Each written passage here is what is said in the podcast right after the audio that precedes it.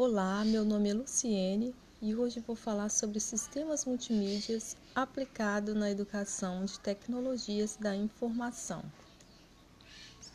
Bom, é, as discussões sobre o desenvolvimento de novas tecnologias na educação vêm crescendo nos últimos anos e o seu uso colabora no desenvolvimento da capacidade cognitiva do educando e modifica a relação entre professores e alunos nas salas de aula fazendo com que o trabalho seja mais produtivo e dessa forma crie um ambiente que favoreça a aprendizagem.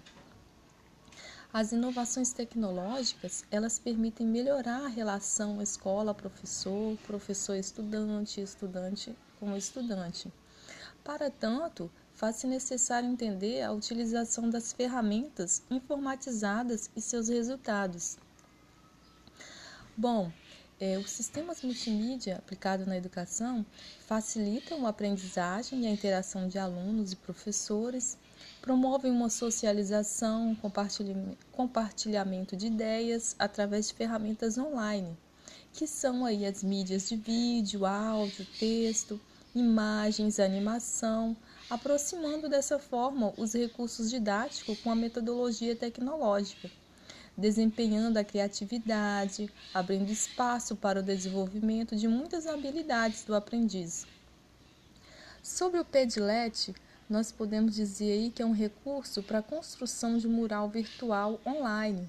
Ele é colaborativo e gratuito. Possibilita aos usuários curtir, comentar, avaliar as postagens de materiais publicados no mural além de compartilhar com demais usuários para visualização ou edição do mesmo. Ferramentas como essa permitem a interação dos sujeitos, difundindo ideias, cultura, democratizando as informações e aprendendo em um contexto diferente do presencial. É uma maneira fácil de criar e colaborar na sala de aula do trabalho em casa e ainda permite que os professores forneçam uma alternativa para os alunos se comunicarem, colaborarem e produzirem trabalhos acadêmicos em várias áreas de conteúdo. Sobre os jogos educacionais, nós podemos dizer que eles são feitos para ensinar as pessoas sobre um determinado assunto, mostrar um conceito, reforçar o desenvolvimento, entendimento sobre um conteúdo é, é uma opção de ser utilizada pelos professores nas escolas. Por meio aí da diversão, os alunos chegam à aprendizagem e desenvolvimento de habilidades requeridas durante as aulas. Inserindo o jogo na aula, deixa de fazer parte de uma brincadeira e passa a ser um material pedagógico. Sobre a animação, é um processo em que cada foto é produzida individualmente podendo ser gerado tanto por computação gráfica quanto fotografando uma imagem desenhada. É um processo lento, trabalhoso, que exige paciência. O desenvolvimento da animação digital aumentou muito a velocidade do processo, eliminando tarefas mecânicas e repetitivas. E com o uso desse objeto de aprendizagem, é possível passar a informação necessária do tema proposto que deseja expor.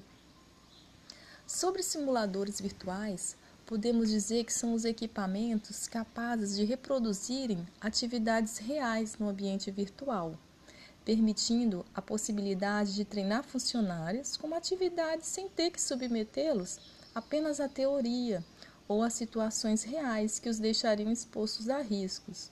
E no ambiente educacional, proporciona dinamismo na prática de atividades à distância e realização de provas online. É, falando sobre mapa conceitual, nós podemos dizer que um mapa conceitual ele é um diagrama ou ferramenta gráfica que representa visualmente as relações entre conceito e ideias. A maioria dos mapas conceituais descreve ideias que são mostradas em formatos de caixa ou círculos hierárquicos e conectados com linhas ou setas. E aí, na educação, vai estar auxiliando no desenvolvimento crítico, formulações de ideias, através de exposições de conceitos visuais. E como conclusão, nós podemos aí compreender que essa ferramenta tecnológica dos sistemas multimídias não é ponto fundamental no processo de ensino e aprendizagem, mas é um dispositivo que proporciona a mediação entre educador, educando e saberes escolares.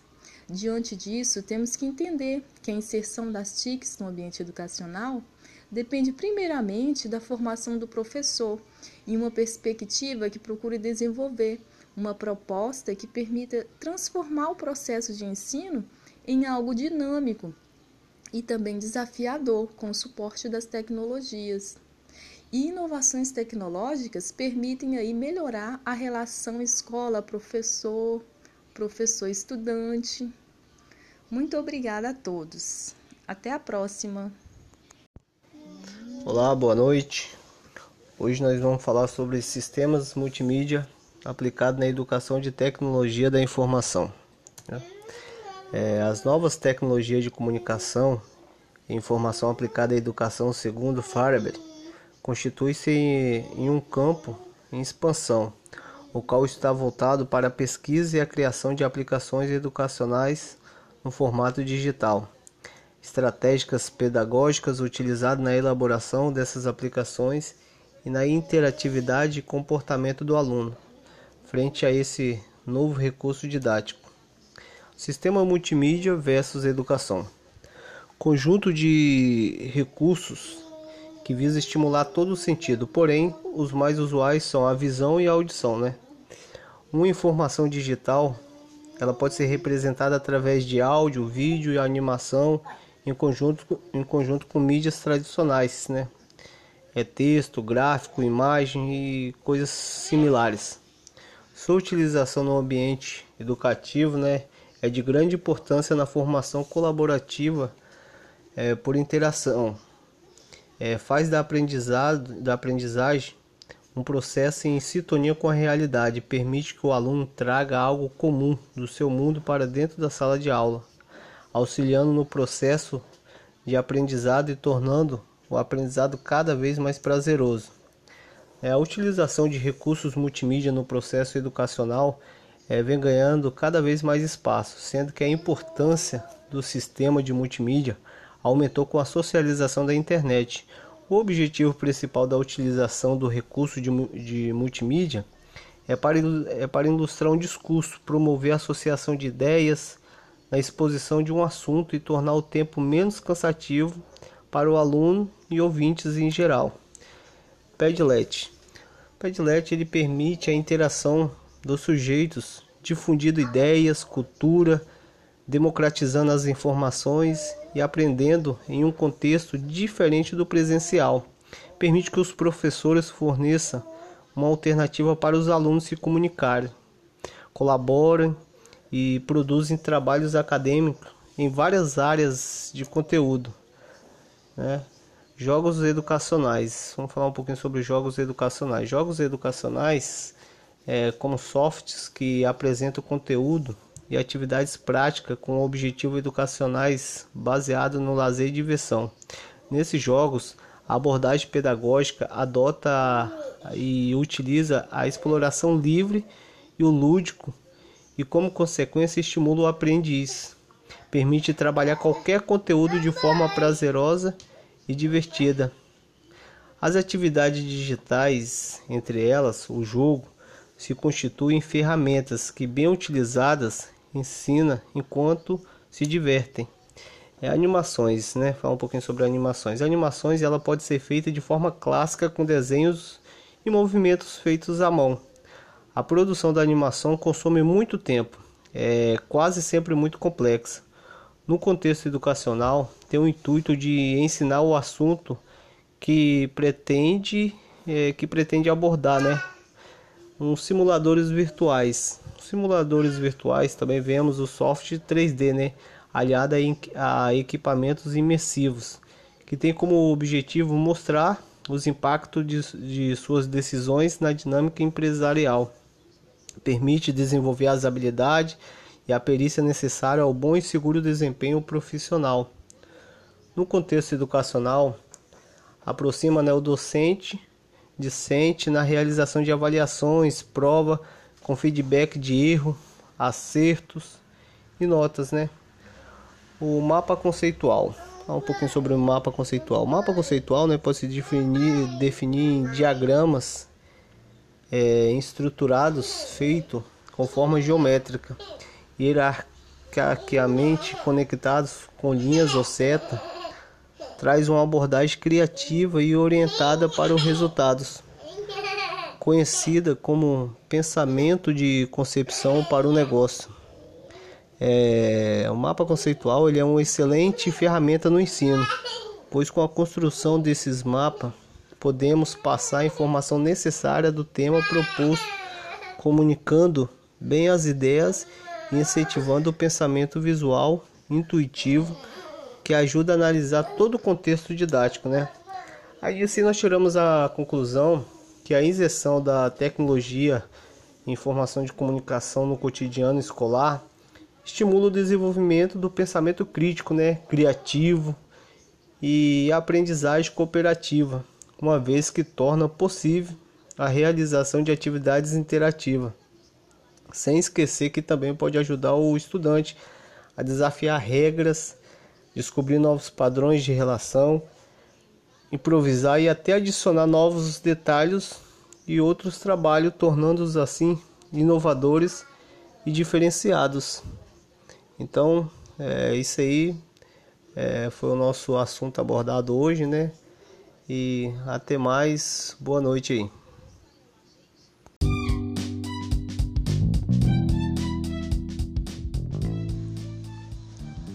Olá, crianças!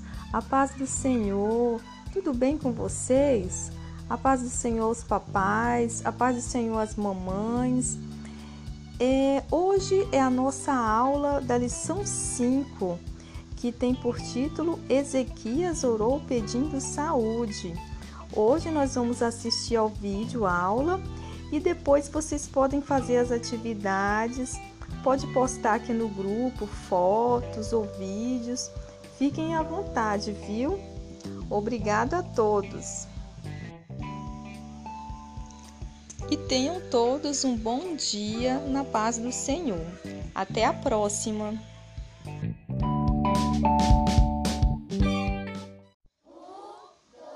Olá, crianças! A paz do Senhor, tudo bem com vocês? A paz do Senhor, os papais, a paz do Senhor, as mamães. É, hoje é a nossa aula da lição 5, que tem por título Ezequias orou pedindo saúde. Hoje nós vamos assistir ao vídeo aula e depois vocês podem fazer as atividades, pode postar aqui no grupo fotos ou vídeos. Fiquem à vontade, viu? Obrigada a todos. Que tenham todos um bom dia na paz do Senhor. Até a próxima!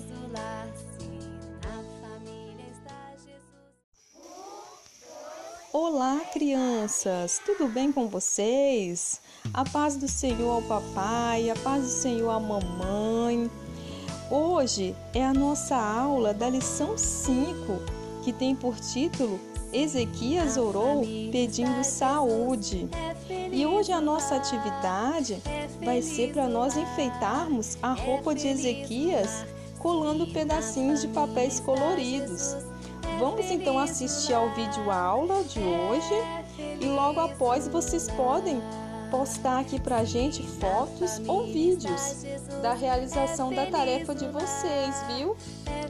Fiquem à vontade, assistam ao vídeo e logo depois nós queremos ver a participação de todos vocês.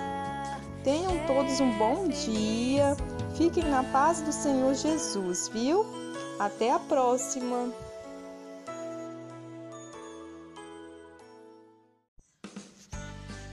A paz do Senhor, crianças! Tudo bem com vocês?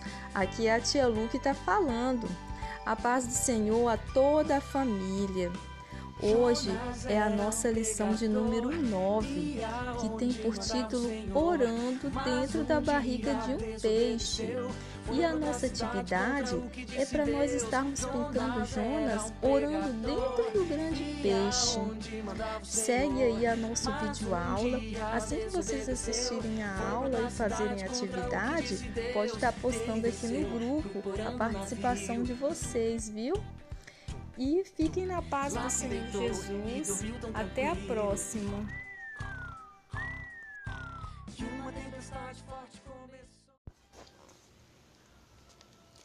Olá, crianças! Tudo bem com vocês? A paz do Senhor para a família. Aqui é a tia Lu que está falando.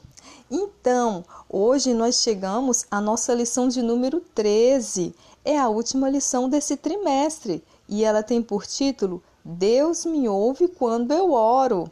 Nessa videoaula de hoje, nós vamos ter aí um pequeno resumo sobre todas as aulas anteriores que nós já passamos no decorrer desse trimestre. E depois nós vamos fazer a nossa atividade, que é para enfeitar com pingos de cola colorida a moldura da família que ora. Façam as atividades de vocês e depois a mamãe ou o papai pode estar postando aqui no grupo para a gente ver vocês também. Estamos com saudades, viu? Até a próxima. Beijos.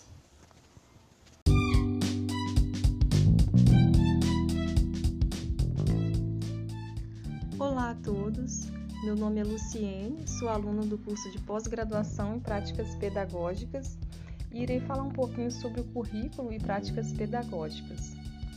É, Para uma melhor compreensão da prática pedagógica, nós precisamos ter como ponto de partida os aspectos da formação socioeconômica brasileira, as relações de produção, classes sociais, cultura como prática social e ideologia, pois tudo isso é fundamental para analisar os múltiplos determinantes da prática pedagógica. Analisaremos os aspectos gerais da sociedade brasileira e sua repercussão na compreensão do conceito de prática pedagógica, onde as características da prática pedagógica no espaço de sala de aula e também as suas inquietações do cotidiano pedagógico escolar, com destaques para a cultura escolar. Sabemos que a sociedade brasileira viveu modificações expressivas no campo social e cultural e nos últimos anos é, do século XX, destacamos aí é, aquelas que são sociopolíticas, como o processo de democratização, o anúncio de algumas modificações evidentes na sociedade brasileira, que também contribui para a compreensão de aspectos que envolvem a prática pedagógica. Em primeiro lugar, é importante considerar a prática pedagógica como parte de um processo social e também de uma prática social maior, pois ela envolve a dimensão educativa não apenas na esfera escolar, mas na dinâmica das relações sociais que produzem aprendizagem. Também a prática pedagógica expressa as atividades rotineiras que são desenvolvidas no cenário escolar. Podem ser atividades planejadas com o intuito de possibilitar a transformação ou podem ser atividades bancárias, tendo a dimensão do depósito de conteúdo como característica central. A conquista da escola pública no Brasil, ela foi efetivada ao longo do século XX e com ela persistem ainda os desafios relacionados à superação da exclusão, da exclusão e também do analfabetismo. Sabemos que a prática social está imbuída aí de é, contradições e de características socioculturais predominantes na sociedade. As práticas reprodutivas expressam a necessidade de controle dos alunos na sala de aula, uma vez que estes apresentam resistências ao processo educativo, caracterizado como cansativo e sem sentido para a vida prática. Por fim, é preciso construir novos trajetos na sala de aula e a possibilidade de que os professores e alunos sejam de fato sujeitos do processo pedagógico.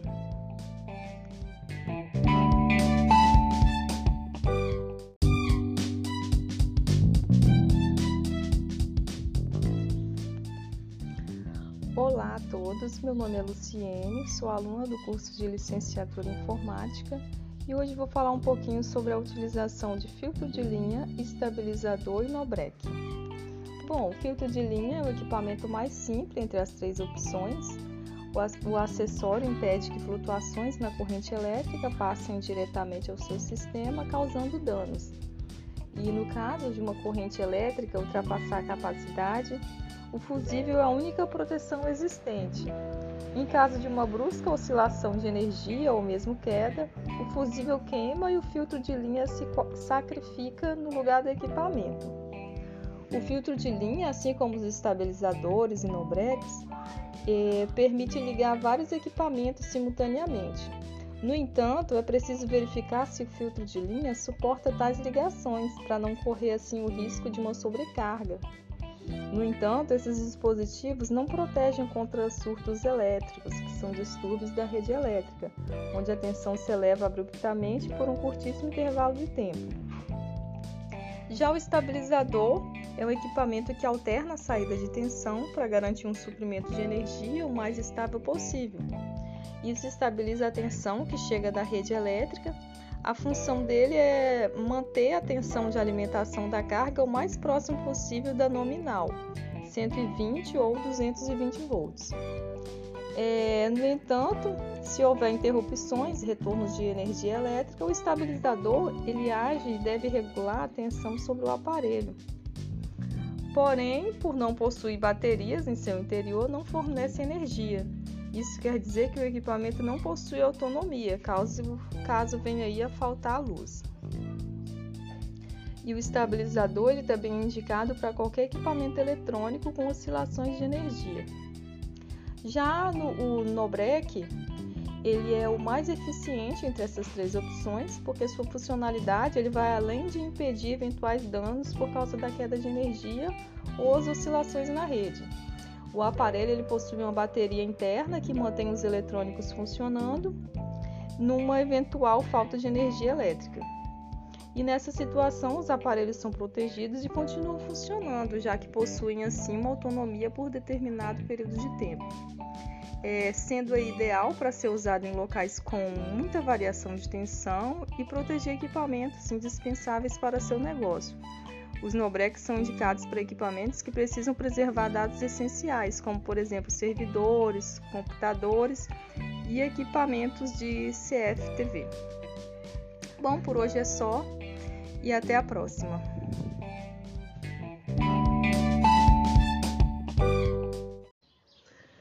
No break, no break, filtros de linhas e estabilizadores têm em comum a funcionalidade de proteger aparelhos de oscilação na rede elétrica, que pode danificar equipamentos e causar outros problemas mais sérios como consequências. Por exemplo, a perda de informação e dados importantes. Porém, os recursos oferecidos por cada produto não são iguais. Isso significa que antes de comprar um no-break ou um filtro de linha ou até mesmo um estabilizador, é preciso conhecer a função e avaliar conforme suas é, expectativas e necessidades. O filtro de linha não serve apenas para multiplicar tomadas.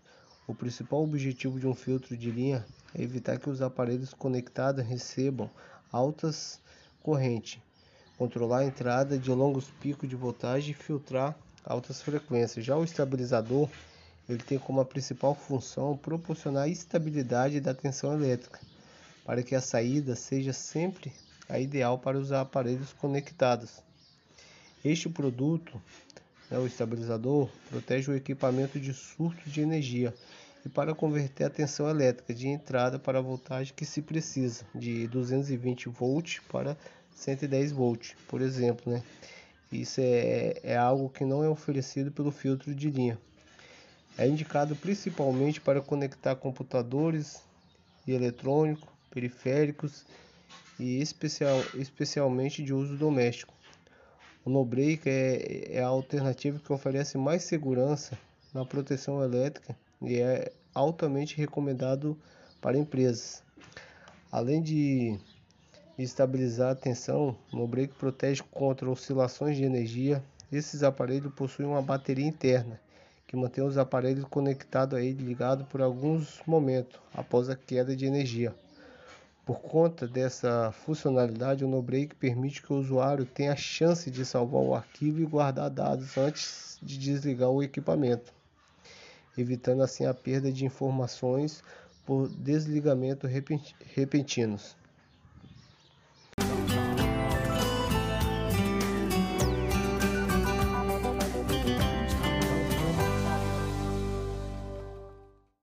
Olá, ouvintes! Olá, sejam bem-vindos a mais um podcast educacional. Aqui são as apresentadoras Rosângela e minha colega Luciene. Hoje nós vamos falar, conhecer um pouquinho mais sobre o ensino híbrido. E para isso, vamos narrar o diálogo de duas mães após uma reunião de escola para discutir a implantação do ensino híbrido. Olá, comadre, quanto tempo? Como vai as crianças? Apesar da pandemia, vamos bem. Mas o que está preocupando a senhora então? Ah, essa história de ensino híbrido. Para dizer a verdade, não compreendi bulufas do que a diretora falou. Você entendeu alguma coisa? Bom, eu entendi que híbrido significa misturado, mesclado. Ah, tá. Como o nosso bom arroz com feijão. Os dois são nutritivos e gostosos, mas juntos e misturados são melhor ainda. Isso! Mas como isso funcionaria na educação? A aula na sala, é, já sabemos como funciona, sempre deu certo. Afinal, na nossa época foi bem eficaz. Mas a distância pelo computador, sei não, hein?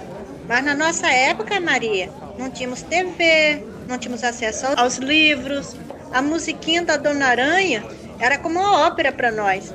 Mas isso não é mais suficiente para nossos filhos, que o acesso às informações na palma da mão.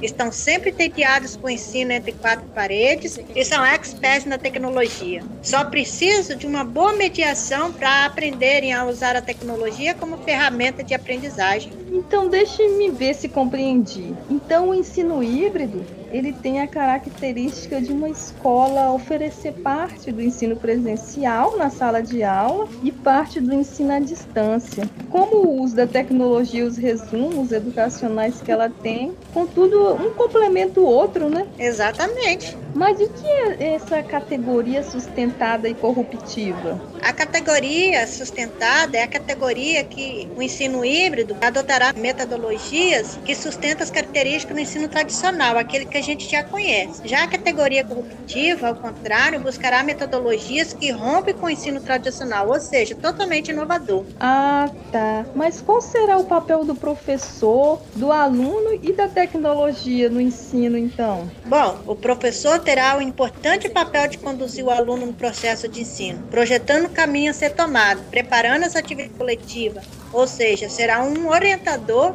e gestor de caminhos que atenda a necessidade individual e coletiva, de forma crítica e empreendedora. Já o aluno, esse terá que ser ativo, gerir seu processo de aprendizagem com autonomia, se corresponsabilizando pelo seu aprendizado, auxiliando o professor a escolher os recursos que mais atendem seu estilo de aprendizado. Quanto às tecnologias, além de permitir a interação dos diversos espaços, contribui para identificar o estilo de aprendizagem dos alunos, possibilitando o ensino ensino personalizado, bem como planejamento que possa atender a necessidade de cada um. Ah, que legal! Pena que estou sem internet. E mesmo que tivesse, as quatro crianças teriam dificuldade em dividir os aparelhos para estudar. Sabe, é muito barulho, além do desinteresse de José e do Carlos. Pois é, Maria. Esses são algumas das desvantagens do ensino híbrido, pois os recursos e ambiente e interesse dos alunos é imprescindível, mas suas vantagens são: os alunos estão no centro da aprendizagem, eles aprendem no seu próprio ritmo, promovendo autonomia, desenvolvem novas habilidades e conhecimentos relacionados à tecnologia, o que é mais adequado para as exigências do mercado de trabalho atual. É, e com essa pandemia que não vai embora.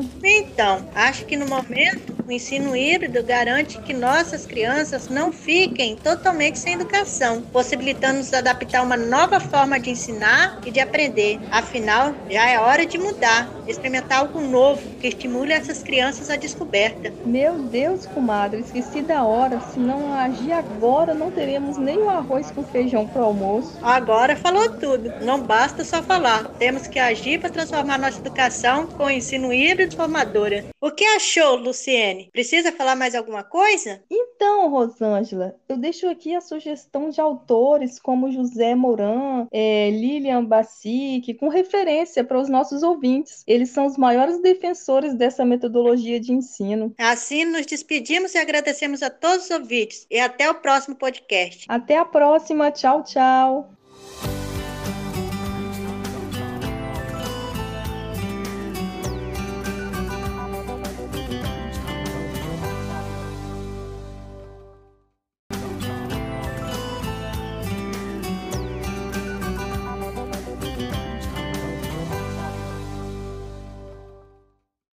Olá, ouvintes!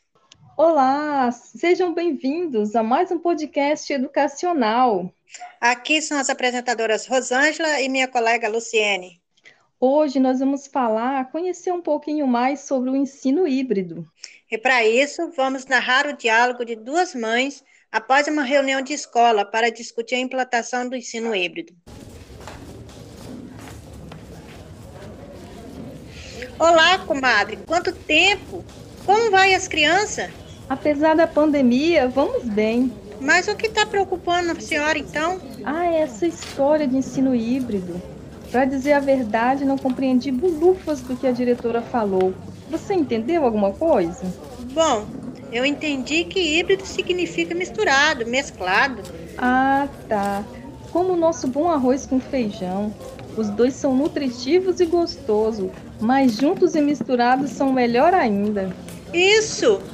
Mas como isso funcionaria na educação? A aula na sala, é, já sabemos como funciona, sempre deu certo. Afinal, na nossa época foi bem eficaz. Mas a distância pelo computador, sei não, hein? Mas na nossa época, Maria, não tínhamos TV, não tínhamos acesso aos livros, a musiquinha da Dona Aranha era como uma ópera para nós. Mas isso não é mais suficiente para nossos filhos, que têm acesso às informações na palma da mão.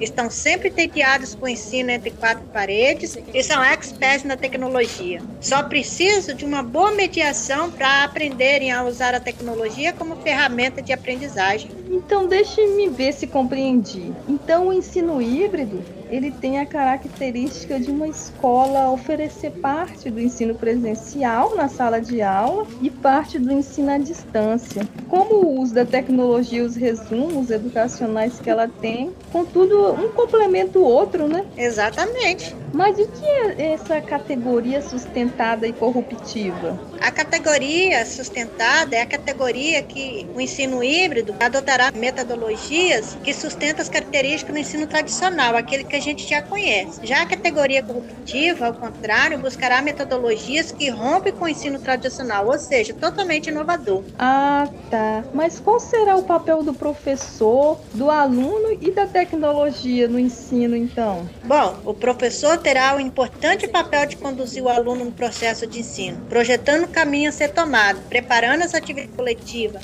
ou seja, será um orientador e gestor de caminhos que atenda a necessidade individual e coletiva, de forma crítica e empreendedora. Já o aluno, esse terá que ser ativo, gerir seu processo de aprendizagem com autonomia, se corresponsabilizando pelo seu aprendizado, auxiliando o professor a escolher os recursos que mais atendem seu estilo de aprendizado. Quanto às tecnologias, além de permitir a interação dos diversos espaços, contribui para identificar o estilo de aprendizagem dos alunos, possibilitando o ensino ensino personalizado, bem como planejamento que possa atender a necessidade de cada um. Ah, que legal! Pena que estou sem internet. E mesmo que tivesse, as quatro crianças teriam dificuldade em dividir os aparelhos para estudar. Sabe, é muito barulho, além do desinteresse de José e do Carlos. Pois é, Maria. Esses são algumas das desvantagens do ensino híbrido, pois os recursos e ambiente e interesse dos alunos é imprescindível, mas suas vantagens são: os alunos estão no centro da aprendizagem, eles aprendem no seu próprio ritmo, promovendo autonomia, desenvolvem novas habilidades e conhecimentos relacionados à tecnologia, o que é mais adequado para as exigências do mercado de trabalho atual. É, e com essa pandemia que não vai embora.